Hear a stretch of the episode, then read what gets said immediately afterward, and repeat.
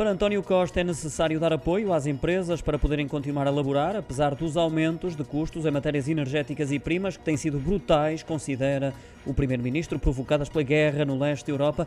Torna-se urgente adotar medidas para controlar essa escalada de preços de forma a manter as empresas em atividade, tal como aconteceu no passado, referindo-se ao financiamento do layoff na fase mais aguda da pandemia da Covid-19. Tudo para que não se atrase a recuperação económica que estava em curso e que deve prosseguir o seu trajeto natural. É essa posição de António Costa, que lembrou, no entanto, que o auxílio à Ucrânia e aos seus refugiados, assim como a construção da paz e a reconstrução do país, são as prioridades neste momento. Frisou por isso que a Europa tem que se manter unida, cada vez mais forte, para que haja capacidade de responder aos maiores desafios. Declarações feitas em conferência de imprensa após a reunião com a Presidente do Parlamento Europeu, Roberta Metsola.